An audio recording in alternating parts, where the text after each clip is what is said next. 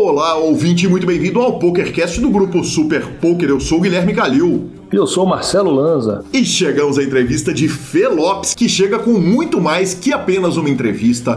Temos breaking news a respeito de seus próximos passos no PokerCast com mais áudios de todos os tempos. Afinal de contas, a entrevista de Catiolão e Neto Gol deu repercussão adoidado. Lembrando, claro, que o PokerCast é trazido a você pelo Bulldog, pela Suprema Poker, pela Pay for Fun e pela SX Poker. Perguntas, participações, sugestões, promoções e comentários. O nosso e-mail é pokercast.gruposuperpoker.com.br, Instagram e Twitter, arroba Guicalil e arroba Lanzamaia. Nosso telefone é 31975189609 para claro, você nos mandar áudios e entrar para o nosso grupo do WhatsApp. Até engasguei aqui, né, Lanza? Esqueço que o grupo está no WhatsApp. Ele não é para convidar os amigos, esse é exclusivo para ouvintes e a gente te quer lá, você que semanalmente ouve o PokerCast.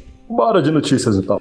Vamos embora de notícia, mas não sem falarmos antes do Super Bowl que está chegando. E claro, a Bodog tem o touchdown de um milhão de dólares. É o Super Sábado, uma série de poker online com uma edição por ano, onde você tem a possibilidade de jogar diretamente nos torneios ou, claro, se classificar através dos satélites Bodog, com premiação histórica dias 11 e 12 de fevereiro. São mais de 20 torneios e, claro, você pode classificar a partir de free rolls e satélites barataços. Então, venha jogar o final de semana do Super Bowl na Bulldog. Aí sim, senhor. E começando a nossa sessão de notícias, ela está de volta, então? Ela está de volta. Robbie J. Lu está confirmada em live stream com Phil Helmut no Bicycle Cassino, Lanzinha. Ela está de volta nas câmeras, né? Ela já vinha aparecendo ali nos bastidores. E eu queria dividir, cumprir uma tradição, né, desse PokerCast, que é, primeiro, pôr os fatos na mesa, né, abrir o flop e depois a gente faz aquela rodada de opiniões. Pode ser, Lanzinha? Bala. Então vamos lá. Uh, o anúncio foi que o Bicycle Cassino vai ter no, uh, na transmissão, claro, imagino que deve ser o Live at the Bike, três dias de transmissão, começando dia 14 de fevereiro, salvo engano, o dia dos namorados lá nos Estados Unidos. Uh, 14, 15 e 16 são três dias de participação dela e o Phil Helmut estará presente lá. O Phil Helmut dará um buy de 300 mil dólares. As blinds do jogo são 100, 200 e 200 com uh, straddles. Olha, vou te contar, loucura total. E a terceira noite é 50, 100 e 100. Na verdade, são três blinds, né? Três jogadores postam blinds. Já tem presenças confirmadas, como a da Maria Hall. Já tem presença confirmada do Kevin Martin também. E a tendência é de audiência total. Uh, aqui a gente termina os fatos e uh, eu começo a tratar um pouquinho da repercussão da notícia. Essa semana eu fui assistir a entrevista do Antônio Sfandiari, o mágico Marcelo Lanza, que está completamente fora do poker, e ele foi entrevistado pelo Nick Verducci. E o Nick Verducci é parte da transmissão do Hustler Cassino. Eu vou lembrar, claro, que ela vai jogar lá no Bicycle. E a mão do Valete 4 ela aconteceu no Hustler Cassino. E o Nick Verducci, o entrevistador, é um dos responsáveis pela transmissão do, do jogo do Hustler Cassino. A empresa dele se chama High Stakes Poker Media. Uh, posso estar errando aqui no nome, mas acho que não. E, e, nessa entrevista dele com o Antônio Sfandiari, ele falou o seguinte: olha, a situação é delicada, ela é muito complicada, uh, mas para hoje o Garrett ou a Robbie J. Lu participarem da, da transmissão do Hustler Cassino, não basta eles ligarem, sentarem lá e jogarem. Uh, tem que ter uma conversa antes, tem que resolver as coisas antes. Outra coisa que ele coloca é o seguinte: que qualquer posição dela, caso ela tenha feito algo errado ou não, ela se colocou numa posição horrível. O Garrett, como ele acusou sem prova, ele está numa posição horrível. E o próprio Hustler Cassino colocou o seguinte: Breaking News: The Million Dollar Cash Game. Uh, eles vão fazer uma transmissão em maio de 2023 e o Garrett, que acusou a Robbie J. Lu, escreveu embaixo o seguinte: é capaz de eu pegar. Pego isso aí se tiver um, um assento para mim. Agora, Lanzinha, a gente passa a sessão de uh, fatos e fofocas e uh, vão para a parte de opinião. E aí eu jogo a bola para você para a gente poder discutir. O senhor gosta ou não gosta do retorno dela às transmissões televisionadas? Ah, acho que não vejo problema nenhum. É, ela foi 100% é, por todos os, todas as provas e tudo mais, ninguém conseguiu provar absolutamente nada contra ela, então não vejo problema nenhum. E, by the way, é um pote cheio de marketing para eles, tá? Eles estão explorando isso.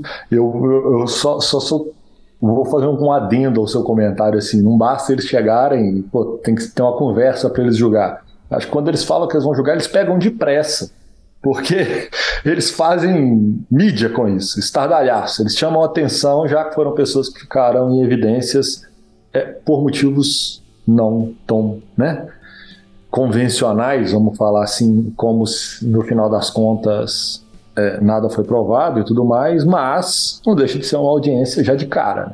Perfeito. A volta dele, Lanzinha, quer dizer, num cash game de um milhão de dólares, um cara que tem muita estima da comunidade high stakes de poker mas, vamos falar aqui em, no boa e velho português, está com o filme queimadaço depois de ter acusado ela com 100% de certeza e ninguém ter achado prova nenhuma. Qual a sua opinião a respeito do retorno dele? Pior, bem pior do que a dela, inclusive. Porque enquanto ela prova uma inocência, ele não prova uma acusação. Prova, então, é, é na verdade ela não prova inocência. Ah, ela provou, né? se não tem prova contra, Exatamente. Ela, ela Presume-se inocência, é, né? Diria, o que, que, eu tenho que fazer? Diria é, nossos advogados, que... diriam nossos advogados. Isso. É, mas assim, eu tenho que ir lá fazer é, um negócio de teste da verdade ou da mentira. Foi lá e fez. Não sei o que, ela foi lá e fez. Então, assim, não encontraram nada. Acha dele pior, um pouco mais incômoda. Eu entendo a estranheza dele no momento. E o cara deu uma perdida de cabeça, porque de fato é uma mão muito estranha, né? Uma mão muito controversa e tudo mais. Então, assim, o cara deu aquela surtada. É, acho que ele poderia ter cuidado melhor da forma disso é, posterior, não fez. Mas assim, pior, tá? Pior, mas ok, supera o, supera o negócio e, e, e bola para frente. Acho que a melhor forma de superar é eles voltando a jogar. Por último, Lanzinha, o jogo dela vai ficar durante três dias sendo avaliado por toda a comunidade de poker. Uh, interessante vê-la jogar um jogo tão caro, né? É pressão dobrada, né? É um jogo caro, e sabendo que tá todo mundo olhando para ela, né? Fato. E eu acho curioso, inclusive, o jogo ter os dois primeiros dias mais caro que o último. Teoricamente, o último dia de salvar o ferro, né? É, o primeiro dia é mais barato e depois subimos, né? Então, tipo, eu não, não gostei muito dessa colocação do, do formato, não, mas tá tudo certo. Mas também é uma chance para ela se provar que o qual não foi pura sorte, vamos falar assim que ela tem algo mais a oferecer jogando um jogo tão caro. Nisso eu não acredito, Talanzinha. Isso aí eu não acredito. Eu acho que o call foi, foi pura queimaceira, mas olha, o, o que eu desejo, e acho que não vai ser diferente, é que uh, ela só receba carinho da comunidade de poker. Não acho que tem como ser diferente. Acho que a comunidade inteira vai abraçá-la com muito carinho e, e é isso que eu desejo também. Boa. Vamos de Golfon Challenge? Atualizações? Atualizações, Lanzinha. Na hora que a gente está gravando, ainda não saíram notícias, não teve tweet oficial nem nada. Mas ontem eu assisti o final da terceira sessão uh, com ferro de Golfond, viu? Inclusive. Ele entrou na sessão ontem perdendo aproximadamente 40 mil dólares na terceira sessão. Ainda não saíram números oficiais, como eu disse, mas na hora que ele termina, ele está perdendo mais 35 em cima dos 40 Ontem, na única sessão, simplesmente dentro da sessão, ele teve perdendo over 100 mil dólares no, no, no heads up com o Daniel Cates.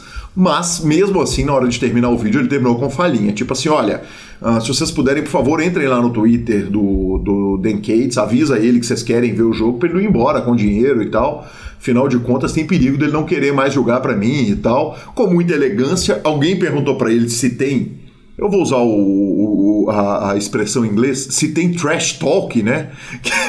Aquela expressão trash maravilhosa. Talk é bom demais. Bom demais, né? Que é a, a, a, a falia, assim, se os caras no, no, bastidor ficam um falando com o outro enquanto eles estão jogando. E ele falou: não, não, não tem trash talk, não, eu só não quero que ele vá embora e tal. Foi muito legal uh, assistir a reta final. Que eu acabei não assistindo ao vivo porque ontem eu tive um compromisso muito especial, né, Marcelo Lanza, que é a nossa terceira notícia. E a FT do Venom com três lendas nacionais, é isso mesmo? Exatamente, três lendas nacionais. A gente vai cumprir a tradição pegando de baixo para cima, né? Quando a gente vai falar de pódio. Na oitava colocação, uh, o terceiro melhor brasileiro no torneio, Neville Costa, caiu logo no comecinho da transmissão, 75 mil dólares.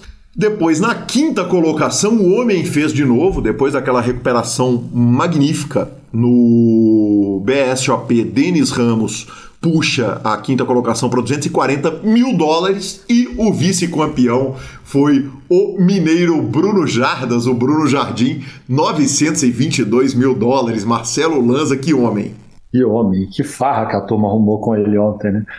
A turma nossa aqui de BH, os Instagrams da turma toda aqui, estavam numa varanda lá fora da, ele tava jogando dentro da sala, a galera na varanda, cada um que caía, eles invadiam a casa e faziam uma zona completa, completa. Foi, foi legal, foi bonito. E os senhores ficaram pilotando a transmissão, o senhor e o Caio Brás, até o final. Parabéns a todos. Foi muito legal, foi muito legal. E, professor, encerrando a nossa sessão de notícias, saiu o substituto para o Gabe Kaplan, um, do High Stakes Poker. A gente trouxe a notícia aqui da saída dele e eles vão substituí-lo por Nick Schulman eu uh, vou direto dar minha opinião o seguinte: já que o High Stakes Poker nunca mais vai ser o que ele foi, por um motivo muito simples, não existem mais as personalidades que existiam antes, quer dizer. Sam Farra não está na área, uh, as estrelas já não são mais as mesmas. As estrelas, que eu digo o seguinte: os jogadores recreativos já não são mais os mesmos. Os grandes nomes do poker que têm condição de jogar mais caro, ou já não estão dispostos, ou já não querem, ou já não tem mais o dinheiro para jogar jogos tão caros. Então eu acho que dentro disso, o melhor que você pode fazer para o programa é substituir o Gabe Kaplan pelo melhor comentarista do mundo, na humilde opinião desse narrador aqui e, desse podcaster. E Nick Schumann, na minha opinião, escolha correta. Justíssimo. Justíssimo. Ah, é, é uma personalidade é o que você falou, é muito difícil, né? É, é uma, é uma safra boa demais e que perdurou durante muitos anos e com personalidades das mais variadas. E aquilo se encaixou de uma forma muito maluca, né? Os caras, toda vez que os caras sentavam na mesa, você sabia o que você esperava. E não necessariamente a turma nova Talvez até que a turma nova pode até julgar mais baralho do que aquela turma. Não, e joga, e joga, mais, isso né? não tem dúvida. Eles né? estudam muito mais e tal, mas é uma turma muito mais do computador, vamos falar assim. Aquela era uma turma muito mais do corpo a corpo, da malandragem de cassino, de julgar ali e tal. Então tinha uma pegada diferente, né? Então, mas eu, eu gosto da substituição e espero que o programa consiga pelo menos aspirar bons momentos e já que é o que tem, ficaremos com isso. Maravilhoso, Lanzinha. É importante o seguinte, isso não é de forma nenhuma desfazer dos caras do online, não. É que você pega de um cara nenhuma. feito Doyle Bronson, cara, a personalidade do cara foi forjando em jogos de pôquer em que ele falava o seguinte, o difícil não era ganhar o jogo, o difícil era sair da cidade com dinheiro. Então você imagina esses caras. É diferente. É, você imagina esses caras. Uh, a personalidade, o tanto de, de, de, de, manejo social que esses caras têm que ter para jogar os jogos que eles jogaram é realmente completamente diferente e sensacional. Então, sucesso para o High Stakes Poker. E claro, nós vamos para a entrevista, mas não sem antes falarmos da Pay for Fun. Ontem eu estava transmitindo na CR, Lanzinha e alguém entrou, uh, tava transmitindo o Venom, falou, cara, como é que eu faço para depositar e sacar nessa plataforma? Eu olhei e falei, cara, será que a Pay tem parceria com os caras? Em meio Google, né? Na hora que eu digitei Pay for Fun AM, ele já apareceu lá, já estava tudo resolvido. Então é o seguinte: esse final de semana tem Mundial de Clubes, uh, tem aposta de Big Brother adoidado para ser feita, vamos falar disso no final do programa. E claro, a Pay for Fun. É temos Super Bowl. Temos, temos Super, Super Bowl, Bowl, temos Super Bowl, Super Bowl. E claro, a sua carteira digital com cartão de crédito pré-pago é a Pay for Fun. A gente pede carinhosamente para que você entre pelo link do PokerCast aqui na descrição do programa e vamos à entrevista de Fê Lopes. E chegamos à nossa entrevista com muita alegria e satisfação. Recebo aqui Fê Lopes. Fê, muito bem-vindo ao PokerCast do Grupo Super Poker. Ah, muito obrigada, Calil. Muito obrigada pelo convite. Obrigada por ter aberto esse espaço aqui para mim. E obrigada também por trazer um pouco da visão dos bastidores, né? Aqui que já estiveram jogadores incríveis, né? Ao longo de toda essa trajetória incrível que vocês estão construindo aqui no PokerCast. Me trazer aqui eu achei muito legal, achei, me sinto muito lisonjeada em trazer uma outra visão, uma visão dos bastidores, uma visão de mercado, e eu acho que temos um papo bem interessante aí pela frente. Fê, uh, em primeiro lugar, é uma coisa que eu fico muito feliz de poder ter esse espaço para trazer todo mundo que constrói o poker, né? As pessoas que constroem e, e, que fazem. Mas, naturalmente, eu vou começar com aquela pergunta clássica do PokerCast: quem era Fê Lopes antes do poker? E vou acrescentar mais uma coisa na pergunta, que é o seguinte: eu já tratei de muita coisa aqui no PokerCast com gente de muita profissão, mas biologia marinha, Fê. Vamos começar lá do começo da sua vida? Ah, então, a Fernanda, antes do poker, em aspectos de trabalho e afins, era bióloga marinha, nada a ver, né? Mas na realidade eu era estudante, né? Então eu conheci o poker enquanto eu estava na faculdade, assim como a maior parte né, das pessoas é, que chegam no poker hoje. E hum, eu fazia biologia ali na Unesp. Só que assim, eu nunca atuei na área, eu fiz só alguns estágios ali, concluí o meu TCC, mas nunca atuei assim. Então, logo já na sequência, é, eu já descobri o poker, já me encantei, já acabei entrando no, no mercado, então toda a minha experiência profissional mesmo, ela já vem de dentro do poker. Tá bom, mas em algum momento uma menina virou, tá, tinha 17, 18 anos de idade, virou e falou assim: quer saber? Eu vou fazer biologia marinha. É. Me conta como é que nasce essa, esse desejo. Então, na realidade, eu, a gente é muito influenciado, né, pelas pessoas que nos cercam, sejam a nossa família, sejam professores, sejam pessoas que estejam no nosso cotidiano de quando, quando a gente é muito jovem, né, quando a gente está formando a nossa visão ali de mundo. E eu tive uma professora de biologia que ela foi muito impactante para mim, ela foi muito relevante na minha formação, do meu caráter, inclusive, é, quando eu estava ali entre a minha quinta até a oitava série. E eu adorava ficar, eu sempre fui muito introspectiva, então, embora pareça que não, trabalhando com comunicação, eu tenho uma característica mais introspectiva e eu passava muito tempo no laboratório de ciências. E eu passava muito tempo conversando com essa professora, brincando ali, mexendo no, no, nos bichos, ajudando ela a organizar o laboratório de ciências.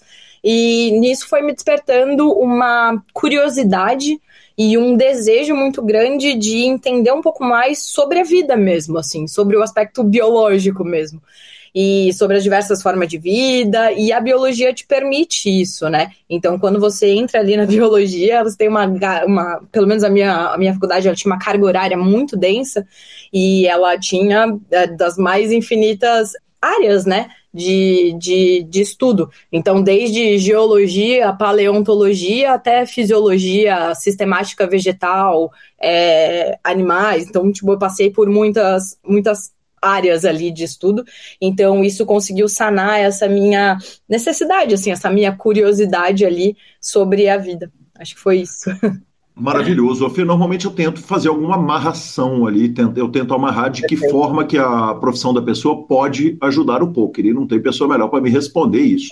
Quer dizer, alguma coisa da biologia foi útil lá na frente, quer dizer, depois da formação para como dealer, como jogador, enfim, nós vamos chegar nessa história inteira como produtora de conteúdo, mas teve alguma coisa que foi aproveitada de lá daquele período?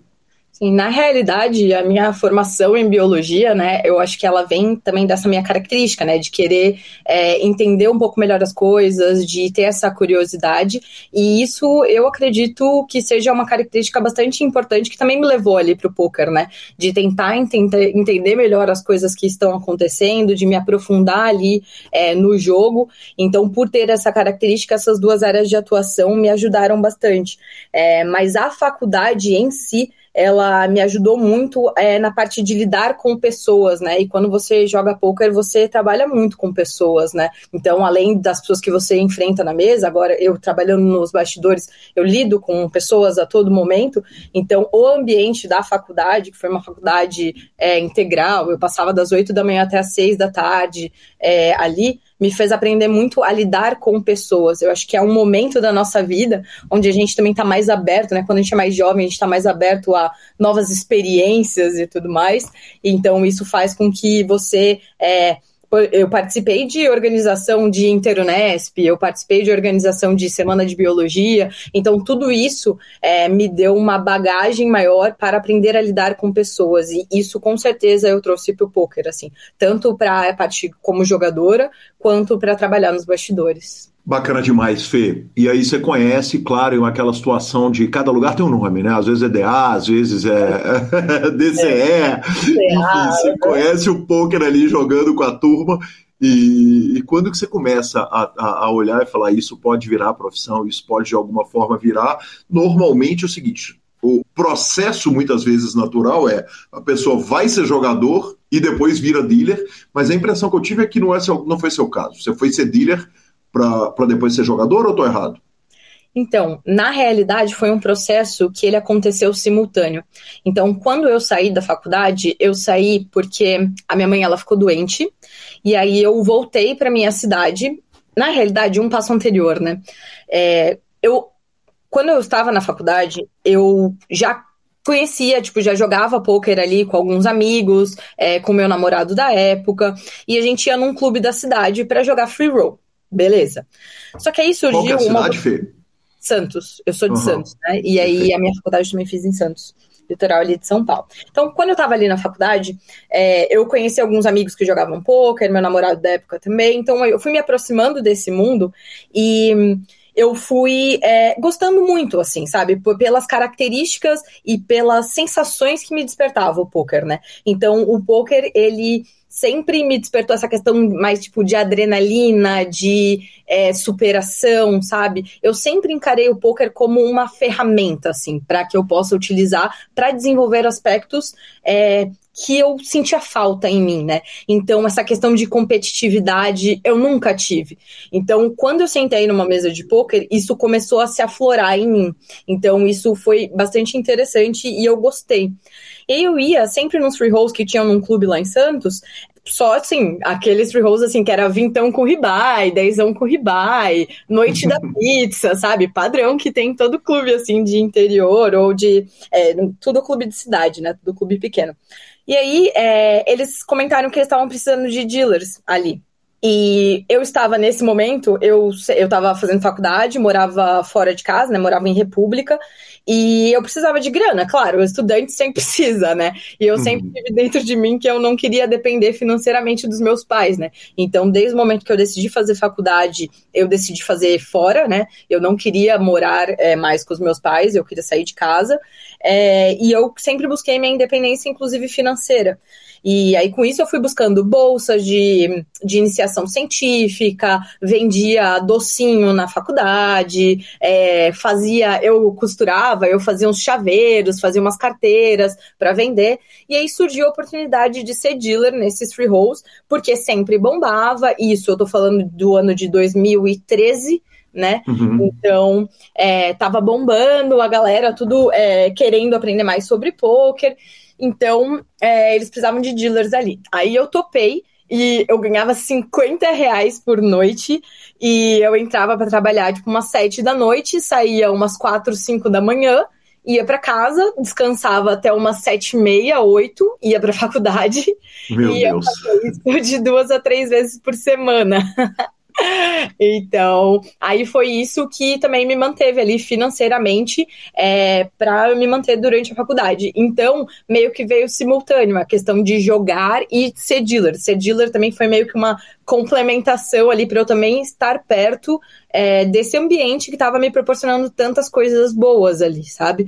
E, e eu vejo que essa acaba sendo uma ótima alternativa para muitas pessoas é, se manterem, né, dentro do, do meio do poker, dentro do mercado, é, porque é uma coisa que você consegue ali, continuando tendo acesso ao jogo, continuando evoluindo, se você tiver assim desejo, e você pode ter uma estabilidade financeira, né? Então foi o que eu busquei ali, é, me tornando dealer é, um pouco simultâneo ali, enquanto eu é, buscava ser uma jogadora melhor, ainda sem ideia de ser profissional ou algo do gênero nesse momento ali em 2013, 2014. Ô Fê, numa situação que não é das mais tranquilas, porque o dealer do torneio freehold da, do, do, clube da cidade não ganha uma grana que, que ela faz uma diferença para quem é. mora provavelmente em casa, estou supondo que morasse em casa e tal, e, e tivesse ali numa condição de faculdade, mas não é que, que, que aquilo fizesse uma diferença gigantesca. E durante quanto tempo que você fez esse, esse trampo?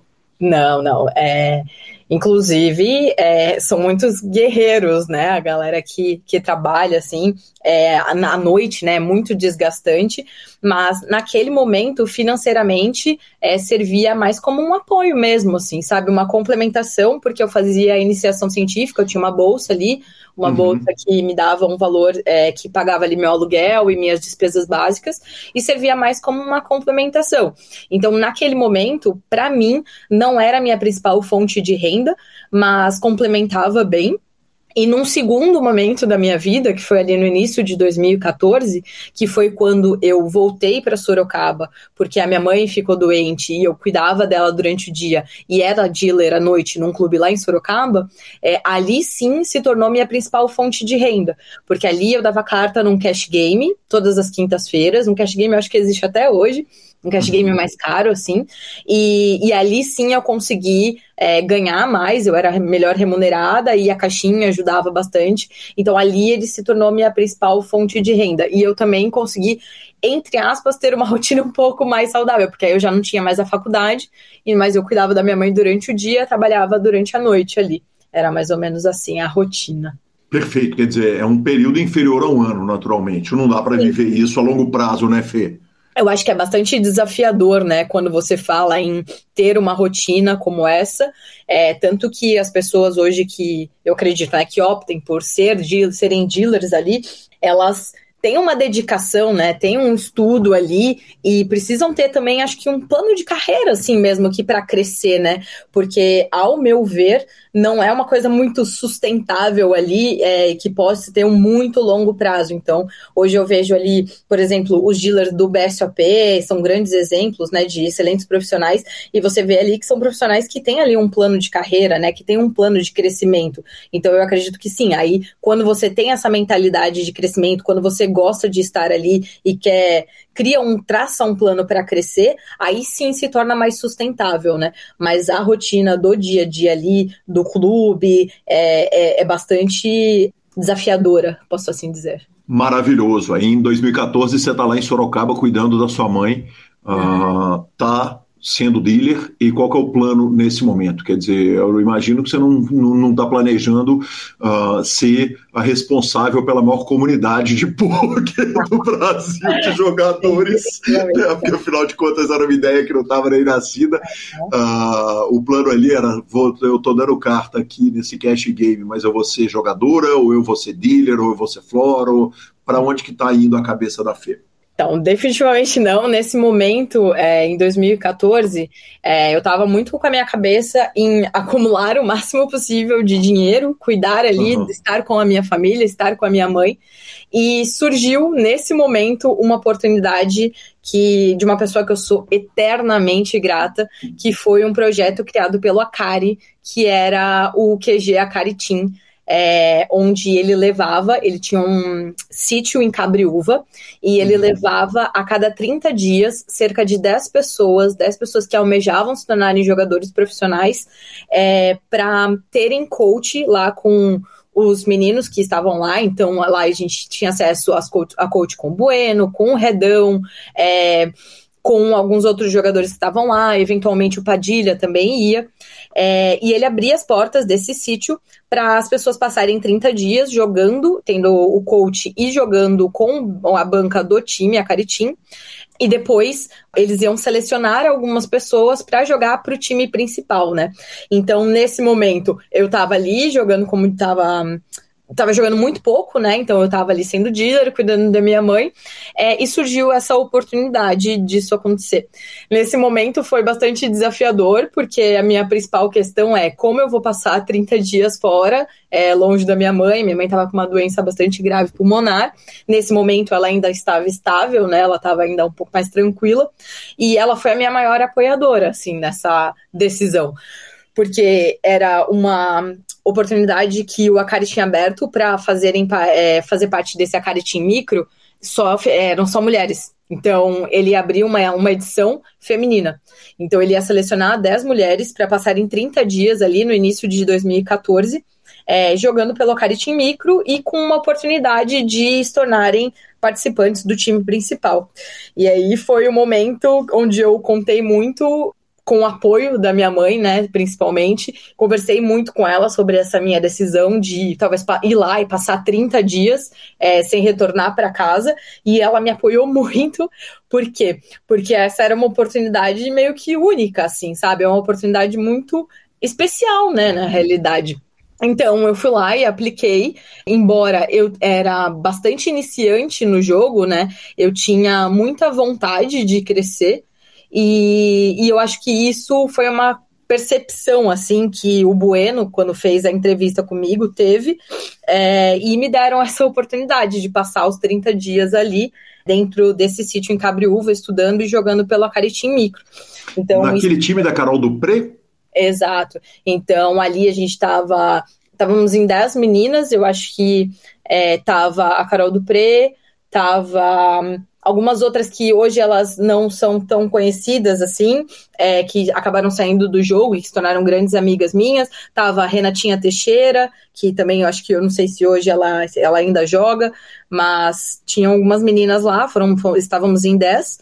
E hum, passei esses 30 dias lá. Então, o que eu fiz? Eu estava super receosa, porque eu tinha pouco um gráfico, embora seja lucrativa, né? Então, enquanto eu era dealer ali em, 2000, em 2013, eu jogava uns sitting goals, jogava uns torneiozinhos, é, buscava conteúdo gratuito no YouTube e tudo mais, e fui jogando, fui criando um gráficozinho ali é, de uma forma mais consistente. Então, eu jogava sitting goal de 50 centavos, 25 centavos, aqueles 180 players, então 360 players, e aí fui criando o um gráficozinho, e foi quando chegou em 2014 surgiu essa oportunidade, e eu fui lá e mandei, apliquei, depois de ter conversado com a minha mãe, e aí eu fiz uma entrevista com o Bueno e fui uma das aprovadas. Aí nisso a gente passou, passei 30 dias lá, e depois desses 30 dias eu fui chamada para fazer parte do Akari Team, do Akari Team principal. É, e aí foi a grande virada de chave na minha vida, porque me mostrou, primeiro de tudo, né? Eu entrei ali é, e eu tive contato com jogadores profissionais, com um universo gigantesco, tive contato com a Kari, um ser humano fantástico e um empreendedor absurdo assim. Então, aquilo ali expandiu demais a minha cabeça para olhar para o mercado do poker é, de uma outra forma. Então, foi muito, muito, muito interessante estar ali naquele momento assim. Que bacana, Fê. Uh, o seu trabalho, quando você crava o. E aí, se eu estiver pulando na, na linha do tempo demais, por favor, me avise, mas quando você crava o Ladies do BSOP, você está com um patch do Step Team. Quer dizer, foi uma, uma passagem por vários times. Como que funciona a vida da Fê como profissional de pôquer antes dela ser uma profissional do pôquer? Tá, agora nesse momento, Gui, aí eu vou só reformular, só vou então voltar para a parte anterior para contar um o como virou essa chave, tá? Uhum. Então. Então, em 2014, eu tô ali, é, fui chamada para jogar para o Akari Team principal, o Akari me deu essa oportunidade, só que quando eu comecei a jogar, né, quando eu tô ali é, iniciando essa, essa jornada, né, que já por si só é bastante desafiadora de é, buscar me profissionalizar no poker, é, a minha mãe piorou e ela veio a falecer. E aí, quando ela veio a falecer, isso foi em abril de 2014 várias coisas aconteceram, né? Então, além da instabilidade emocional, veio a instabilidade financeira também, porque ela era uma a grande é, provedora lá em casa, né? Então, isso fez com que é, eu tivesse um senso de responsabilização ainda maior quanto à questão de de financeira mesmo, de como eu vou me sustentar e tudo mais. E, e também muito instável psicologicamente e emocionalmente, afinal eu tinha perdido aquele pilar fundamental de qualquer família, né? E nesse momento eu fui lá e conversei com a Kari. E por isso que eu sou muito grata a ele. É bizarro, assim, a gratidão que eu tenho por esse cara. É, e eu falei, eu falei, olha, então nesse momento eu acabei de perder minha mãe, eu não tenho como seguir jogando, eu não tenho é, nem emocional e nem financeiro para me me bancar enquanto isso, assim, enquanto eu tô aqui jogando micro e ainda aprendendo a jogar poker, né? Então a gente, naquele uhum. começo, onde você aprende o que, que, são as coisas, como é que funciona, como é a natureza do jogo. É, então aconteceu isso bem nesse momento. E quando isso aconteceu, ao invés do Akari simplesmente falar, não, beleza, é, segue o baile aí, e depois, se você quiser, você volta. Ele me ofereceu uma oportunidade de trabalhar nos bastidores das empresas dele, trabalhar no marketing das empresas dele. É, isso porque, enquanto eu estava ali no Akari Team Micro, foi em 2014, foi quando começou o boom do Instagram. E eu sempre tive é, essa questão é, de ser ratinha dessas ferramentas, sabe? Uhum. Então, sabe é, aquela pessoa da família que você sempre fala, ah, conserta meu computador? Então, tipo, oh, você viu aqui, meu celular não tá funcionando? Eu era essa pessoa da minha família. E aí, quando surgiu o boom das redes sociais, não foi diferente. Então, quando começou o Instagram, eu fui lá e criei o Instagram do QG Acaritinho, eu trouxe essa ideia para eles enquanto eu estava ali no, no, jogando pro time. É, eu comecei, a, eu criei um blog nessa época que eu estava documentando a minha jornada e era um blog totalmente despretensioso, era um blog assim onde eu escrevia quais eram as minhas dificuldades, é, como estava sendo ser dealer e tentar ser jogadora. Eu estava começando a compartilhar mais sobre essas minhas experiências mesmo, mesmo assim.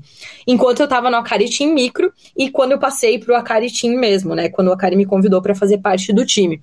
E aí quando veio, quando minha mãe faleceu, o Akari olhou e falou assim, isso, olhou isso também como uma oportunidade de eu crescer, de eu me desenvolver nessa área de comunicação, porque ela é uma área com muito menos variância, né? Então, é, eu não teria a variância natural ali do poker é, financeira, emocional, psicológica, já que eu já estava tão instável, né? Devido à perda da minha mãe. E nisso, é, eu comecei a trabalhar na área de marketing das empresas do Akari. Nesse momento, eu Tá, eu, aí eu fazia o Instagram, eventualmente pensava em algumas estratégias ali de e-mail e tal, para algumas coisas. E nisso, um amigo do Akari abriu uma agência, que existe até hoje, que é a Pipa Comunicação, e ia cuidar também dos negócios do Akari. E eu era o braço do Akari ali dentro dessa agência. E foi muito interessante esse momento. Por quê? Porque é, eu comecei a ganhar sem variância, então eu tinha meu salário, eu poderia é, me manter ali estável. Eu comecei a me desenvolver numa profissão na qual eu já tinha certa facilidade, então é engraçado, né? Até o Steve Jobs, ele tem uma, eu acho que é o Steve Jobs, ele tem uma palestra que ele deu em alguma formatura de uma de uma faculdade e ele fala assim sobre o quanto às vezes a gente faz algumas coisas no nosso dia a dia que a gente não entende o, como isso vai nos ajudar lá na frente, né? Como essas coisas vão se conectar é, para nos ajudar em alguma coisa ali na frente. E por exemplo, lá, o exemplo que ele dá, ele falou, pô, eu fazia aula de tipografia, de caligrafia, não sei o quê, e isso foi a base para eu desenvolver o design ali do, do, do iPhone e do Sim. MacBook e tudo mais. Então, às vezes, a gente só olhando em retrospecto, a gente consegue juntar essas pontas soltas, né? E agora, olhando em retrospecto, eu vejo muito aqui, cara, é eu sempre gostei de mexer com tecnologia, sempre procurei me desenvolver, sempre tive esse aspecto curioso sobre a vida, de ir atrás, tive, sempre tive esse senso de responsabilização, de puxar as coisas para mim, é, de executar. As pessoas sempre puderam muito contar comigo, né, para isso. E essas coisas todas foram culminando em gerar uma Fernanda comunicadora, né? Que foi onde o Akari conseguiu enxergar nisso, é uma oportunidade de crescer os negócios dele e me usar ali como um braço, é, onde ele tinha confiança para crescer. E aí eu entrei nessa agência e fui o braço de poker e social media, né? Então eu comecei a atender todos os clientes que vinham de poker, por já ter esse background de tentar jogar ali, por mais, por mais que tenha sido um período muito breve, já tinha toda a experiência de ser dealer, de conhecer várias comunidades, já tinha experiência de comunicadora, por ter feito blog, por ter feito é, Instagram, por estar compartilhando as experiências no Instagram, e isso tudo se juntou nessa Fernanda que começou a atender Poker Stars, começou a atender CBTH, começou a atender outras empresas da, do poker é, e começou a se desenvolver como uma comunicadora muito melhor do que eu imaginei um dia, assim, sabe? Aí foi quando eu me descobrir como comunicadora, né? Então eu sempre brinco que eu nasci bióloga e eu me descobri comunicadora, assim, sabe? Então foi isso, foi nesse momento onde eu migrei para a área de comunicação mesmo. E aí, quando eu migro para a área de comunicação e estou crescendo nessa área, eu nunca deixei a parte de jogar de lado. Então, eu sempre amei jogar, eu sempre amei os desafios que o poker me proporciona. E estar nos bastidores do poker era o que me deixava perto desse mundo. Então, se eu fosse trabalhar com a biologia, seria muito difícil, né? Eu chegar ali é, e estar me conectando ainda, né, com o poker. E foi maravilhoso, porque isso me permitiu ter estabilidade financeira para eu poder crescer, para eu poder continuar jogando. Então eu me tornei uma recreativa, só que um pouco mais enjoada no aspecto de, pô, eu gostava de estudar, embora eu não tinha acesso a tantos materiais, o material que eu tinha, eu gostava de continuar me desenvolvendo, continuar me lapidando. Então eu sempre continuei jogando e crescendo no meio do poker. E nesse momento onde eu estou crescendo, me envolvendo ali com é, crescendo, fazendo networking, estando ali sempre no meio do poker, é, foi quando eu conheci várias pessoas que sempre me davam muito estímulo, né? Que, que me incentivavam a jogar, porque viam o quanto eu era apaixonada por isso. E embora eu sempre fosse a pessoa que trabalhava ali nos bastidores e tinha pouco tempo para estudar e para jogar, é, eu sempre gostava de ir aos eventos, então sempre joguei Ladies Event de BSOP e fui conversando, conhecendo várias pessoas que me incentivavam, que investiam em mim, que me cavalavam ali para eu poder jogar esses torneios, né? E um deles é, foi o Step Team, né? Foi através do Matu, onde eu joguei o Ladies Event do BSOP, foi em 2015 e isso, e acabei cravando ali, e por isso que eu tô com o PET. Então, porque ao longo desse, dessa minha trajetória ali, durante esse, esse momento onde eu tô me construindo como comunicadora, eu fui me conectando com pessoas incríveis e que sempre me incentivaram a estar ali jogando. Interrompo rapidamente a entrevista de Felopes para falarmos da Suprema Poker. Ele tem novidade no ar: 1,5 milhão de reais, Mystery Bounty 390k. É isso mesmo, a Suprema entrou nos Mystery Bounties agora, dia 12 de fevereiro, às 16 horas. Late Registration vai até às 9h50 e se inscrevendo no primeiro nível, claro, você ganha o VIP Gold por 7 dias. Então venha abrir o baúzinho do mistério na Suprema Poker. Professor Marcelo Lanza. É, lembrando que quem inscrever antes do início do torneio, aquele famoso time chip, ganha mais 10 mil fichas, tá? Tem então, a turminha que chegar antes ainda pega um time chip do sabor. Cara, o Mystery Bot foi lançado essa semana. Na terça-feira foi feito o primeiro evento teste, eram 100 mil reais, ele arrecadou 300 mil.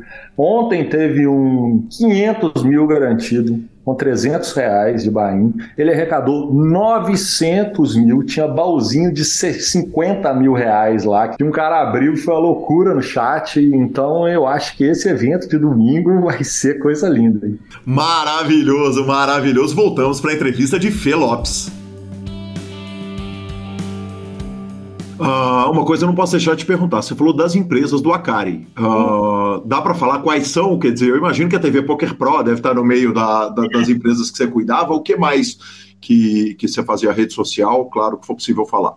Então, naquele momento, eu trabalhava com as, as empresas que estavam ativas naquele momento. Aquele momento, acho que a TV Poker Pro já tinha feito, já tinha migrado ali, né? Já tinha sido absorvida ali pelo grupo Super Poker. E eu trabalhava, na realidade, com Aquele Win Dogs, ele tinha, o Akari naquela época, ele tinha uma criação de Goldens. É, eu trabalhava com o Sango Sushi, ele também investiu num, no restaurante japonês, aí eu fazia redes sociais para eles. É, eu trabalhava com o QG Acaritim, né? Então eu fazia as redes sociais durante os cursos. Naquela época, nesse QG que o Akari criou ali em Cabreúva, ele dava um curso de um final de semana, onde iam umas 40 pessoas, mais ou menos, é, passar um final de semana com ele. Então ele dava aula ali. Nossa, essa época era muito legal. Tinha, imagina, você passar um final de semana com seus ídolos ali, ao vivo, o cara te ensinando treinando passando o PowerPoint e no domingo eles jogavam e você tinha a oportunidade de ficar sentado atrás vendo os caras jogarem. Então, nessa, nesse momento ali, enquanto eu trabalhava pro QG Acaritim, fazendo rede social e divulgando o curso, pô, eu tive a oportunidade de ver Padilha jogando, de ver João Simão jogando, Nicolau Villa-Lobos jogando. Então, foi muito legal, foi muito especial esse momento ali. Mas aí eu fazia rede social, basicamente, né? Então, foi ali onde eu comecei a me, me aprimorar quanto à questão de produzir conteúdo para outras marcas, outros nichos é, e trabalhar com rede social, né? Foi isso que aconteceu nesse momento. Fê, eu ia demorar um pouquinho mais para entrar nesse assunto e a gente pode entrar nele agora, parar e voltar nele ali para frente. Mas, mas de repente a gente está falando de uma situação em que o Akari está abrindo um negócio que é para o jogador recreativo de pôquer ou um jogador que quer ser profissional, mas que não tem disposição de entrar num time, ele poder estar tá vivendo a experiência do que, que é ser um jogador de poker, viver, passar o tempo com eles, gastar o tempo com eles ali e, e, e aprender diretamente com eles, que basicamente é muito do que a Reg Life faz hoje, né? É. Uh, qualquer semelhança é mera coincidência ou uma coisa meio que nasce da outra? Tem alguma relação na criação de uma coisa com a outra? É, eu acho que, assim como tudo na vida, né? Tudo vem de uma evolução, né? Então, naquele momento, com o que poderia ter sido feito em 2014, aquele era o ápice ali, né? Então, você estar ali ao vivo com os jogadores que você admira, ter a oportunidade de, de vê-los jogar, de aprender com eles, era, era. Não, hoje continua sendo incrível se existisse, uhum. né? Mas, com certeza, eu acho que é, o mercado ele aprendeu muito, né, com tudo isso que foi criado. Então, ao longo de todos esses anos, é, não tem como não, não usar essas experiências para criar as coisas novas, né? Então, tudo que você é hoje é um compilado de tudo que você é, consumiu, de tudo que você viu e fez com que você chegasse aqui hoje. É a mesma coisa para os negócios, né? Então, a gente com certeza tirou coisas desse formato e de tantos outros formatos que vieram ao longo desses anos para culminar numa reg life, no modelo de comunidade de que do que a gente faz hoje, assim, com certeza, aquilo ali foi bastante importante para a gente entender também como o mercado funciona, né? Como o mercado estava aceitando o que, que o mercado gostaria é, de ter ali para consumir como conteúdo de poker, né? Como as escolas poderiam contribuir ainda mais para essas pessoas. Acho que sim. Bacana demais, Fê. Uh, a gente vai uh, conduzindo a história uh, tendo como guia a sua carreira de, de, de profissional de, de, mídia do poker, né? Uhum. A criadora de conteúdo, mas tem uma jogadora ali que está jogando, que está aprendendo e tal. Qual que é o momento? Agora, qual que é o momento da sua vida uh, uh, quando você está ali cuidando das coisas todas do Akari? Blog, Akari Team, não, perdão, Akari Team, Sangu Sushi, Windogs, a, a, que ponto que afeta? Então, nesse momento onde eu estou cuidando dos negócios da Cari, estou me desenvolvendo como comunicadora, como marqueteira mesmo, né? Então, esse uhum. momento foi bastante importante trabalhar ali na agência. Então, além disso, ali na agência a gente fazia serviços de assessoria de imprensa, de relações públicas. Foi quando eu tive a oportunidade de trabalhar com PokerStars, com CBTH. Então, foi de bastante crescimento profissional ali na parte de comunicação. E em paralelo a isso existe a Fernanda que é uma jogadora inquieta, né? Que é uma jogadora enrustida, assim, sabe? Tem, tem uma frustração, Fê? De, de, de, não, de não poder grindar, assim, porque o plano original era ser jogadora de pôquer, tava lá no Akari Team, quer dizer, tava com a, a bala na agulha para dar o uhum. tiro, e de repente tem que abandonar, obviamente, por, por, por, um monte de coisas ali, um monte de questões da vida, ah, graves inclusive, mas, mas tem uma certa frustração? Cara, você acha que. Eu, ah, você acredita que, assim, olhando para trás, eu vejo que assim aconteceu do jeito que tinha que acontecer, meio que assim, sabe? Sim. Porque se eu não me desenvolvesse como comunicadora, se eu não tivesse estabilidade financeira, se eu não conseguisse desenvolver essa minha estabilidade emocional, eu dificilmente conseguiria chegar no ápice de ser uma boa jogadora, assim, sabe? De ser uma jogadora consistente. Porque a Fernanda, naquele momento, ela é bastante imatura, ela é bastante, é, sabe, ingênua. Então, é, a parte de comunicação, então, estar ali trabalhando, trabalhar nos bastidores, é, ter, eu tive um contato com muito jogador. Cara, eu já trabalhei com, acho que, sei lá, 80% dos jogadores aí que você pensar aí de bate-pronto aí dos jogadores profissionais, eu já trabalhei. Então, eu já tive algum tipo de contato. Então, aprender com esses caras, trabalhando nos bastidores, foi muito importante para me desenvolver como pessoa mesmo, assim. Eu vejo que as pessoas às vezes elas chegam no poker com algumas coisas muito idealizadas, assim, sabe? Com realmente com um pensamento bastante imaturo, assim, sabe? E então eu vejo que passar por esse por esse, essas experiências foi fundamental para eu chegar aqui hoje e inclusive tem uma novidade aí sobre, sobre isso. Então não tem uma frustração, na realidade tem uma profunda gratidão por viver tudo que eu vivi e por por experienciar tudo que eu experienciei, sabe? É, e uma coisa que sempre rolou enquanto isso, como eu estava me desenvolvendo como comunicadora, eu sempre me usei de teste para fazer as coisas, né? Então, se eu queria criar um bom Instagram para algum cliente meu, eu usava muito essas ferramentas no meu Instagram pessoal. Então, por uhum. isso que hoje eu tenho, sei lá, 14 mil seguidores no Instagram, porque eu sempre criei conteúdo sempre dentro dessa perspectiva de uma pessoa que joga recreativamente, de uma pessoa que trabalha ali nos bastidores, mas que é apaixonada pelo jogo, sabe? Sempre fui uma entusiasta.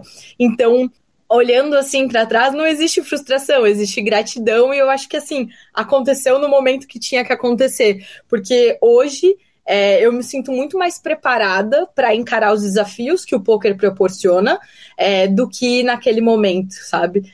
E, e, eu acho que isso também está muito relacionado às características individuais, assim, sabe? As minhas características naquele momento, é que eu precisava de mais segurança, eu precisava de mais estabilidade, afinal já estava tudo tão caótico na minha vida pessoal. Se eu tentasse ser jogadora de pôquer, eu só ia gerar mais frustração para mim, sabe? E aí corri o risco até de eu virar e falar que eu não gostava mais de jogar, sabe? De que eu não queria mais jogar e eu ia gerar sabe, sentimentos ainda mais ruins sobre o poker dentro de mim. Então eu acho que aconteceu do jeito que tinha que acontecer. Por outro lado, tem um paradoxo muito grave aí, né, Fê? Porque quanto mais você se torna uma pessoa pública de poker, quanto mais empresa você abraça, quanto mais coisas você cuida, mais distante você vai ter tá, de ter paz para sentar e jogar um torneio, um main event de BSOP ou um torneio qualquer que seja ele, né? Calil, exatamente isso. Exato, e aí foi o que aconteceu, né? Tanto que só hoje, passados oito anos, eu me vejo num momento onde eu tenho estabilidade emocional, estabilidade financeira, para poder encarar uma questão de grindar mais. Tanto uhum. que hoje, sim, eu me vejo muito mais preparada e é o meu próximo desafio, que é o que eu estava até comentei, comentei um pouquinho é, ali no começo, que é, é o meu próximo passo, assim. Essa é a novidade? É, exato. Que maravilhoso, que maravilhoso. Falaremos, falaremos tudo sobre isso. Não. Então é exatamente essa a novidade. Então, depois de ter trabalhado durante oito anos, ter aprendido com diversos profissionais, de ter entendido também quais são as minhas características, né? O que que eu valorizo, o que que eu acho importante, o que eu busco com o poker. Hoje eu tenho muito mais tranquilidade para virar e falar: sim, hoje eu quero me tornar uma jogadora tecnicamente superior, tanto que eu busquei um time para isso. E aí, agora em primeira mão, eu assinei com o Metagame. Então, o que, que acontece? Hoje é, eu vou sentar a bunda na cadeira e eu vou estudar e vou grindar, porque hoje eu já estou num momento de vida onde eu posso fazer isso com mais tranquilidade. E uma outra coisa que é bastante interessante, eu acho que, embora tenha sido durante esses oito anos, eu não tinha tido a paz de sentar e ter oportunidade de jogar toda vez que eu tinha a possibilidade, eu sentei, eu aproveitei, sabe? Eu curti cada filadinha, cada momento que eu podia sentar e jogar.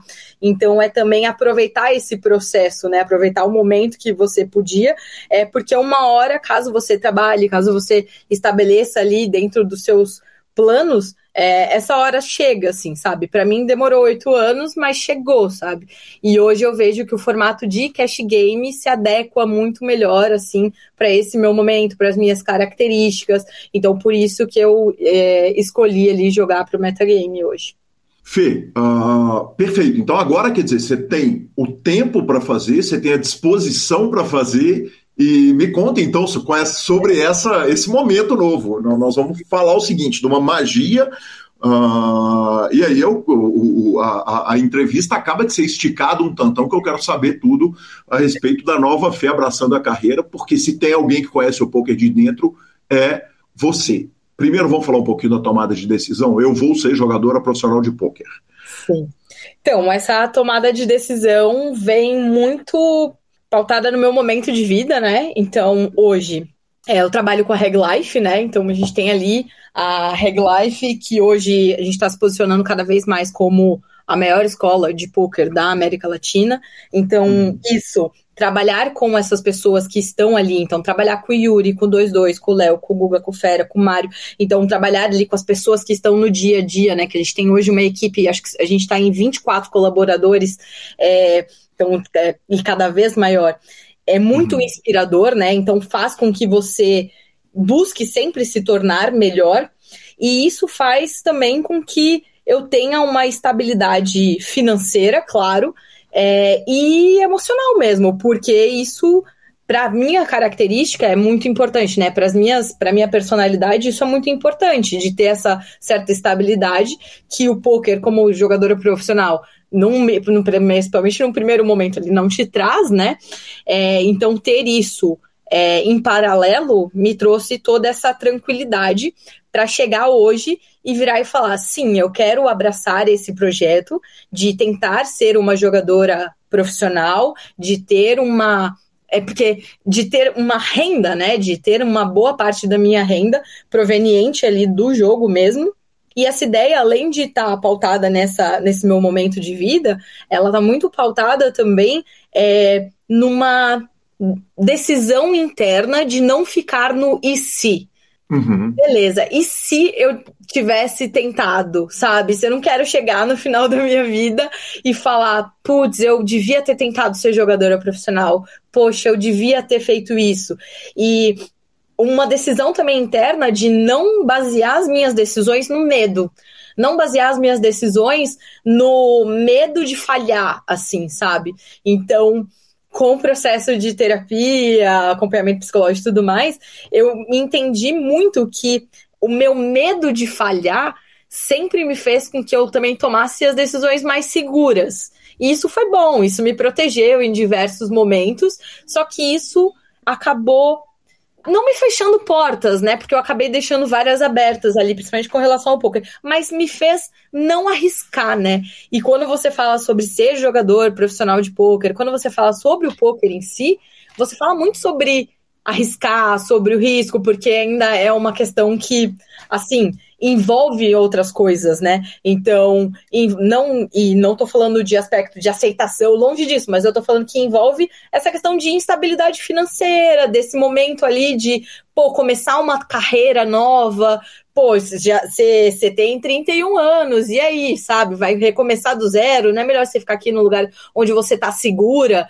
E aí eu olho para essas afirmações que são totalmente baseadas em medo, em de falhar ou medo de, de fazer as coisas, e eu olho hoje e falo assim, cara, eu não pretendo morrer amanhã, então eu vou fazer isso, sabe? Eu, que demais. Sabe? Tipo, eu vou fazer, sabe? Então, eu acho que não importa qual é a sua idade, eu acho que se você não pretende morrer, sem, morrer amanhã, é sempre tempo de você tentar fazer algo que você tem vontade, sabe?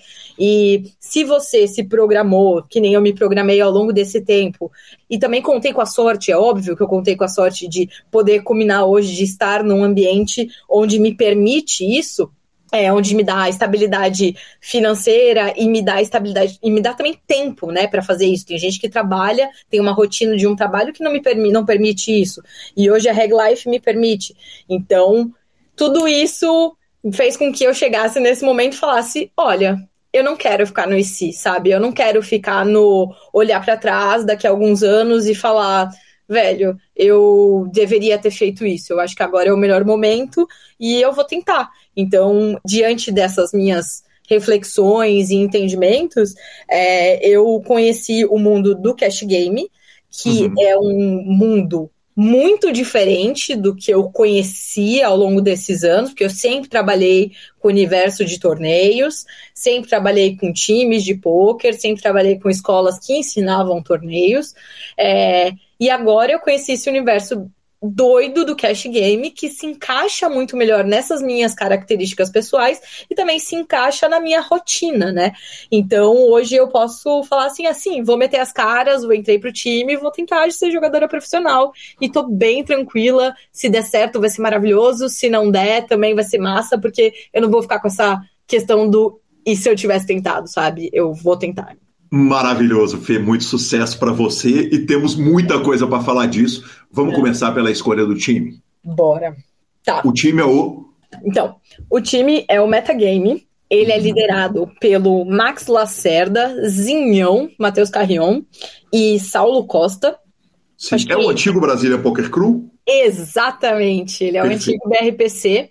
É, Nós demos uma notícia, eu não tinha guardado o nome. Uhum. então peço desculpa aos amigos todos do time, inclusive a você, que agora é do time. tá tranquilo. Eles tiveram um reposicionamento recente ali da marca, é, e assim, é um time que existe desde 2019 e eles são hoje, ao, ao, pelo que eu conheço, assim, do mercado.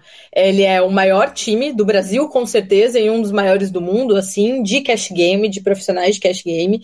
Eles têm hoje uma estrutura que, assim, eu achei, eu fiquei boca aberta, assim, com a estrutura que eles têm. Então, hoje eles têm uma divisão de micro e tem a divisão do time principal, né, que é dividido ali por tiers. É, não vou saber te explicar direitinho ali, né, como é que tá, mas eu entrei agora para o time micro, que ele é liderado pelo Max, Max Lacerda. Uhum. É, e a escolha do time vem muito pautada nisso, né? Então, é, eles são gigantescos. É, o Zinhão já é meu amigo pessoal por causa da Reg Life. Então, ele é amigo do Yuri lá de Curitiba, se aproximou da Reg Life. A gente fez um curso dele de cash game dentro da Reg Life. Foi quando eu conheci melhor o universo do cash game e entendi ali como é que funcionavam as dinâmicas é, e que isso se encaixaria muito melhor para o meu perfil. E foi quando eu comecei a entender melhor como é que funcionava o mercado, é, qual era é, a rotina de um jogador de cash game, quais eram as possibilidades, e isso foi me atraindo muito. E como eles são os maiores do mercado e eles têm uma estrutura muito incrível, é, foi meio fácil assim a decisão. E aí eu só precisava ver se eles me aceitariam, né?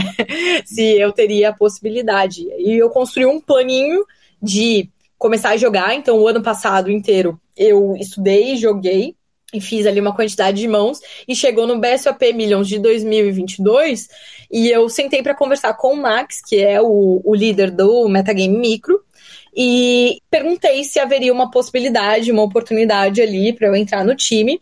E ele prontamente é, me, me colocou ali é, como uma, pô, ele abriu as portas ali para mim e eu acabei de fazer o período trial, né? Então, o time tem essa primeira fase, né, que é a fase de você preencher o formulário, mandar seu gráfico, fazer a entrevista, que foi essa entrevista que eu fiz com o Max, e o terceiro passo, ele consiste em você participar de um período de teste, onde você joga com a sua própria banca durante 10 dias, e eles te passam alguns inputs ali para você jogar, para ver se você consegue aplicar as estratégias e se você consegue assimilar como é que funciona um pouco da dinâmica do time.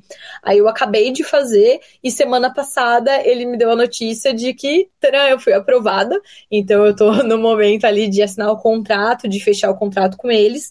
E uma coisa que eu achei bastante interessante é que no Cash Game é, você pode fechar a parte de o contrato não por período de tempo, porque isso uhum. era uma coisa que me preocupava muito, né? Como eu tenho uma outra atividade, é, me preocupava muito. É, eles têm uma meta de mãos, né? Que você tem que fazer por mês. Então, é, às vezes eu vou estar tá viajando com a Reg Life, eu não vou conseguir jogar a quantidade necessária para me manter ali no time. Então, eles agora estão com um formato de contrato por mãos. Então, não, não mensais. Não mensais, um contrato uhum. total de mãos. Então, beleza, ah, você tem que fazer, o seu contrato é de um milhão de mãos. E aí não importa se você vai demorar seis meses para fazer isso ou se você vai demorar um ano e meio para fazer isso você tem que cumprir esse um milhão de mãos. Então, isso, para quem tem algum outro tipo de trabalho, é, é uma coisa que, pô, ajuda demais. Por quê? Sim. Porque você vai estar dentro da estrutura do time, você vai receber todo o acompanhamento que o time fornece, todo o conteúdo técnico que o time fornece, e você ainda pode ter aquela estabilidade né, financeira que você ainda, se você precisar se manter ali trabalhando. E o cash game te permite essa mobilidade, né? O cash game ele permite com que você, beleza, eu trabalhei o dia inteiro, chega às seis da tarde, ok, eu vou jogar quatro horas, eu vou jogar cinco horas, eu vou jogar cinco mil mãos. Você consegue ter muito mais claro as metas que você tem que bater, né? Então, uhum. ah, é muito mais metrificável do que o torneio, né? Então, o torneio, ah, beleza, os times, os contratos dos times, sei lá, são 400 jogos por mês. Ok, só que para você fazer esses 400 jogos por mês, às vezes você vai poder, você vai sentar sua bunda na cadeira meio-dia e você vai sair duas da manhã. Então, você não tem como pensar muito bem a sua rotina. Então, para mim, o cash game foi muito atrativo por causa disso. Então, uhum. eu sou muito a pessoa da planilha, eu sou muito a pessoa da métrica, eu sou muito a pessoa da meta. Então, quando eu, eu sei que, sei lá, eu sei que jogando quatro telas eu faço 500 mãos, sei lá, a cada uma hora. Então, eu, em duas horas eu vou fazer mil mãos. Então, se eu jogar duas sessões de duas horas, então eu tenho umas métricas do que eu vou fazer. Então, eu consigo me programar muito melhor é, para saber como é que vai ser a minha rotina para entregar esses um milhão de mãos, por exemplo, entendeu? O Fê não tem nenhuma fila furada? Quer dizer, o fato da Fê ser a Fê Lopes, de ser uma, uma celebridade dentro do nosso meio, de estar tão bem conectada, quer dizer, começamos lá do começo mesmo, arrastando o piano ali, carregando o piano e, e fazendo teste com a própria, com a própria grana? Se tem fila furada, eu não sei, mas se tiver, eu acho que isso é um mérito, na realidade, hoje eu enxergo isso como mérito, mas pelo aspecto de eu trabalhei tanto para me formar como comunicadora, eu trabalhei tanto para me formar como pessoa que eu consegui mostrar isso para as pessoas e as pessoas confiarem em mim, a galera do metagame confiar em mim para me dar essa oportunidade. Então eu vejo que existe é, uma grande demanda entre os times não só de bons jogadores, mas sim de boas pessoas. Então, a partir do momento onde você se demonstra uma pessoa disposta a evoluir, uma pessoa que está empenhada, que tem disciplina, que vai ter consistência tanto nos aprendizados quanto nas aplicações, que vai estar ali presente, isso com certeza faz você furar qualquer fila, porque a maior parte das pessoas hoje procuram por pessoas boas, porque bons profissionais você forma. Então eu tenho muito isso na minha cabeça. Então é muito mais fácil você transformar uma boa pessoa num bom profissional do que um bom profissional numa boa pessoa. Então, às vezes, a grande dificuldade que os times têm não é a parte técnica. A grande dificuldade que os times têm é a parte comportamental dos jogadores. É jogador que joga fora da grade, é jogador que não aparece nos coaches, é jogador que não tem consistência, é jogador que assina um contrato que ele vai fazer 400 jogos por mês e ele não faz nem metade disso. Então, é jogador que não participa do, das, da, das reuniões e dos comentários, que não expõe as dificuldades. Então, isso é muito mais difícil de você lapidar do que você ensinar para uma pessoa qual é o range de, de bet, qual é o range de, de tribet, como você vai jogar um post-flop, sabe? Então, hoje eu vejo isso muito como mérito, porque eu eu fiz um, meio que um caminho, não que tenha sido inverso, mas ele talvez foi um pouco contraintuitivo. Eu me desenvolvi como pessoa, eu me desenvolvi como profissional para poder me desenvolver como para poder me desenvolver como jogadora de poker, sabe? E aí as pessoas, elas buscam muito se desenvolver como jogadoras de poker e elas às vezes deixam de lado esse desenvolvimento pessoal. E eu sempre tive na minha cabeça que eu ia usar o poker como uma ferramenta para me desenvolver como pessoa, sabe? É, porque a parte técnica é muito mais fácil de você ensinar. Só que você não consegue ensinar uma pessoa a ser boa. Então, eu acho que isso é muito mérito meu. Então, se hoje houve uma oportunidade no metagame por causa dessas minhas características, é porque eu me desenvolvi para ter essas características. Que mulher fantástica, que sensacional bate-papo com Felopes. Claro, semana que vem tem a segunda parte ainda melhor e nós vamos para as redes sociais, vamos para um monte de áudio, vamos falar de aposta de Big Brother, mas não sem antes falarmos, claro, da SX Poker. A SX Poker tem o Fichas 24 horas, que é a plataforma de envio de fichas que permite você mandar ficha para Suprema, para Cacheta, para qualquer serviço que o grupo SX atende absolutamente sensacional. E, claro, você vai entrar pela SX para julgar o 1.5 milhas Mystery Bounty Main de 390 reais. Jogue pela SX e vamos de redes sociais, professor? Ah, bora, né? Bora de redes sociais. Vamos embora de redes sociais. Eu vou começar pelos áudios, Marcelo Lanza. Começo pelo áudio do querido amigo Maurício Paulino. Fala, meu mano, beleza? Só para te falar que eu terminei o treino agora ouvindo parte 2 do, do Neto Gol e do Cachalão. Cachalão, cara, não conheço, mas tem um puta maior carinho, assim, apesar de encontrar super pouco e tal, não ser amigo, adoro o Neto, sempre que a gente se encontra é, um negócio muito bacana, recíproco, desde aquele 8 game, né, que depois a gente acabou fazendo H1, mas a gente já virou brother antes, enfim. Eu só queria dizer pro senhor uma coisa.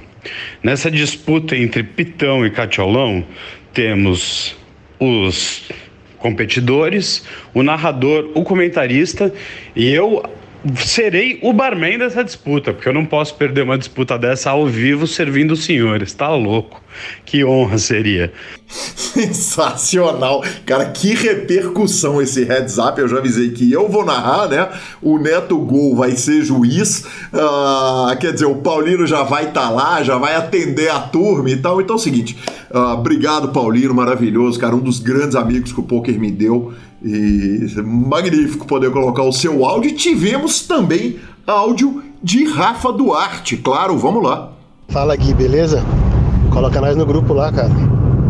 Cara, que show essa entrevista do, do Catiolão e do Neto Goen, cara. Que, que coração aberto, hein, velho? Aqui, e, esse, e essa parada aí, cara, de multi-account, meu Deus, cara. Se é qualquer ser humano comum, o cara teria vergonha até no, até daqui a 50 anos de contar isso daí. Mas é foda, né, velho? O cara, quando depende do negócio, ele vai buscar é, soluções e nem sempre são as melhores, né? Bom que ele resolveu abrir o jogo e falar o que realmente aconteceu. Mas outra coisa também, tô, tô, tô na fila de espectador, tô comprando ingressos já para essa, pra essa transmissão aí de Elvis e Pitão, viu? Tô dentro, me avisa com antecedência aí que eu vou comprar uma cervejinha para assistir, viu? Maravilhoso, maravilhoso. Rafa, só faltava o senhor assistir o duelo entre Pitão e Catiolão sóbrio, né? Então, pelo amor de Deus, claro que tem que ser no álcool e. Cara, realmente muito bacana, né? A honestidade ali do Catiolão contando a história dele e também tivemos áudio de ninguém menos que querido Caio Braz. Fala, meu amigo Calil, como é que você tá? Tudo tranquilo?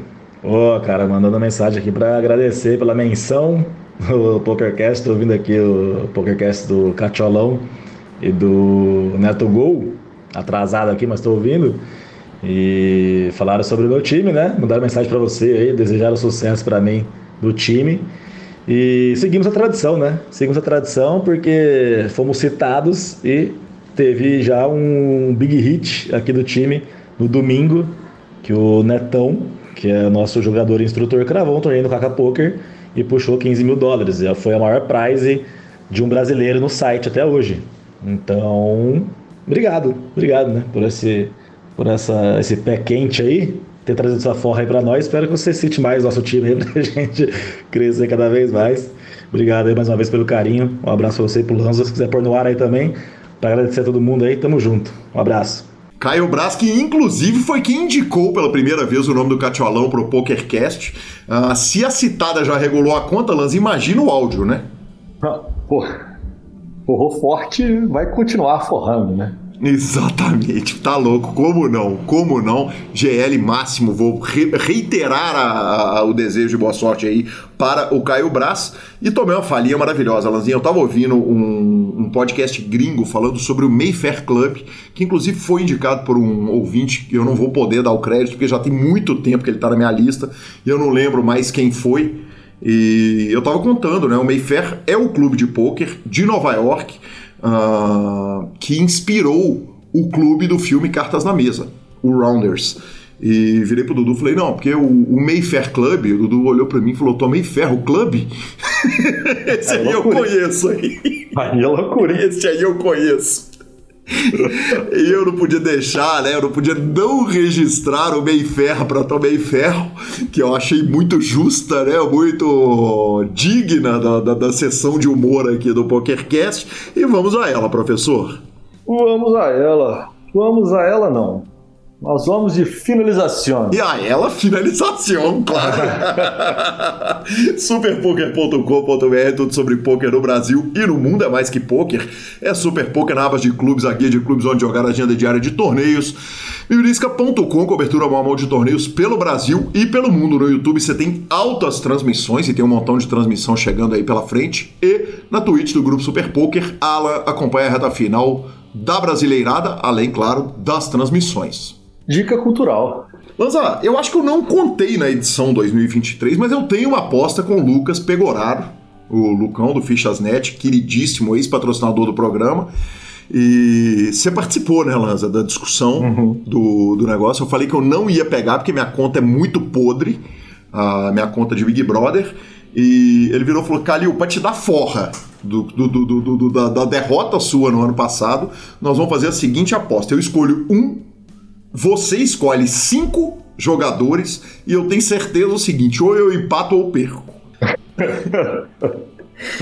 é, eu, eu, eu vou falar logo mais quem são os meus atletas e quem são os atletas de Lucas Pegoraro, Lanzinha, mas eu fiquei pensando hoje, cara. Você, o senhor tá acompanhando o Big Brother por acaso? Muito de leve. Lanzinha. Muito de leve. Eu vejo eventual. Gabi tá, tá na missão, eu tô mais de leve. Lanzinha, eu fiquei pensando hoje, cara, jogador de pôquer não tem jeito, né? A gente pensa como jogador de pôquer. E eu fiquei pensando no EV de atender o Big Fone. Quer dizer, o Big Fone, na semana passada, ele tocou uh, ah, para os jogadores, ele mandou o jogador colocar duas pessoas no paredão, o que teoricamente é uma vantagem. Você vai escolher do grupo que não é o seu ali, das pessoas com quem, uh, entre as quais você não gosta, você vai escolher pessoas para ir para o paredão. Três dias depois, quatro dias depois, toca o telefone de novo qual que é a chance dessa parada ser uma parada boa? E aí o Gustavo, o cowboy dessa edição, foi lá, correu, atendeu o telefone e obviamente tomou uma emparedada no meio da cara. E, e, e cara, eu fico pensando, bicho, se fosse um jogador de pôquer hoje, na hora que o telefone tocasse, ele já ia estar tá planejado ia falar, bicho, eu não atendo esse telefone de jeito nenhum, porque não tem chance de ser uma coisa boa hoje. Ah, cara, depende muito da percepção, você não acha, não? Especialmente um cara que não tá em risco. Porque se é um cara que tá em risco extremo no jogo, que tá numa situação delicada, mas não era o caso, Lanzinha. Então, então é vantagem. Então é vantagem. Esse é o ponto. Pelo contrário, quer dizer, ele não tava. Vou. Nada tava apontando para ele estar tá no paredão. Exato, Gui, mas você não consegue chegar no final do Big Brother sem passar pelo paredão. Sim. Então é melhor que você passe pelo paredão nos momentos em que, em teoria, você está numa situação boa. E se tiver pessoas na casa com uma rejeição, tomando porrada e tal, que você consegue imaginar que, em teoria, o público não estaria gostando tanto, é o melhor momento para você ir. Você, vai, você não vai escapar, irmão. Ah, Lanzinha, eu, eu acho o seguinte: você vai pegar, dar um swing que ela seja o mais distante possível quando você tá jogando, entendeu? Pegar uma parada dessa que corre o risco de botar ele no paredão, ele ainda escolheu mal, né? Claro que os caras não têm uma percepção de dentro do jogo, mas, enfim, cara, eu, eu achei péssima a escolha aí do Cowboy Gustavo, que nem atleta meu é, hein? Nem atleta seu é, não correndo por fora. Nem atleta meu é, vamos lá. Para contar para o amigo ouvinte, uh, querido Lucas escolheu o Gabriel Santana, Gabriel o ator, é o único atleta dele, e eu tenho no meu time o Fred jornalista, a Paula, o César Black, a Larissa e o Bruno Farmácia. E essa vai ser minha dica cultural só. Só, só, só esse pedacinho de BBB Cast mesmo, professor. Na verdade, todos são seus, menos o do Lucas. Porque aí você empata ou ganha. É, esse é o ponto. Exatamente. Quer dizer, você imagina se eu perder o tamanho do bullying que eu vou sofrer, Marcelo Lanza? Eu vou ajudar a fazer o bullying. Não, mas aí eu mereço lá, demais, né, na cara? primeira fileira lá, loucamente. Você sabe quem que é meu consultor de Big Brother, né? Que é alcançado? Não, Pitão FMG, claro. Pitão é, Pitão, Pitão é, Pitão é Sabe de vida e sabe de Big Brother, né? Deixa eu te falar, cara. E eu vou te falar que por muito pouco eu não ia vir falar com você que eu acabei Vandinha. Ah, é? É, porque assim, eu vi os dois primeiros episódios, eu gostei, ok e tal. Tava meio assim, e, e eu e Gabi também tava dando uma protelada pra, pra ver. Só que aí eu vi o terceiro episódio e minha cabeça fez assim. E tipo. É muito brilhante. E aí foi aquele engate de quinta que tá faltando, tipo, só o episódio final, assim. Em um dia pro outro, dois diazinhos, foi a série toda. Então, semana que vem já pode marcar aí que é a discussão da Vandinha que você tanto queria. Não, não tem escape de semana que vem não, não ter visto. Lanzinha, eu tô com medo da gente ter perdido o timing de Vandinha, tá? Então é o seguinte. Tem problema. Pelo menos problema. uma pessoa tem que pedir lá no grupo novo do WhatsApp pra gente discutir Vandinha aqui, pra ter a Vandinha. Tá justo assim? Se um ah, pedir, pego, vai ter? Eu pego o bet que tem mais de três. Eu também. Porque eles são à toa, eles gostam da Discord. Exatamente. Mas então a gente, a gente cita os nomes de todo mundo que pedir e a gente faz a discussão semana que vem. Maravilhoso. Combinado, professor Marcelo Lanzamaia, arroba Guicalil, arroba Lanzamaia são os nossos Instagrams e Twitters, como diz Marcelo Lanzamaia. Lembrando, claro, PokerCast é trazido a você pela Bulldog, pela Suprema Poker, pela SX Poker e pela Pay for Fun. A gente está no Spotify, Deezer, YouTube, Amazon Music e todos os podcast players. Eu pessoalmente escuto no Overcast. Nos indique, nos dê cinco estrelas, principalmente lá no Spotify e no iTunes. E a edição é do fantástico Rodolfo Vidal. Um grande abraço a todos e até a próxima semana. Valeu!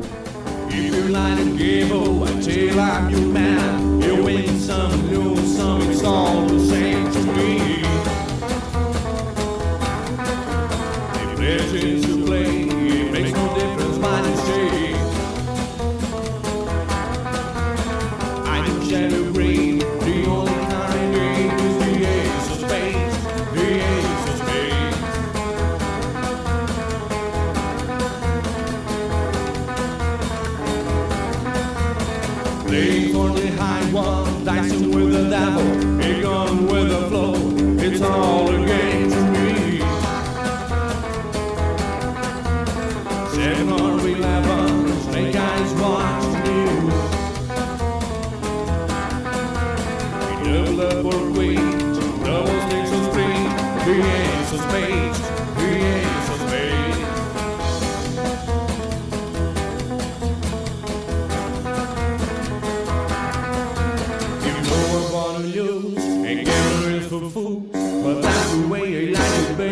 9 who want to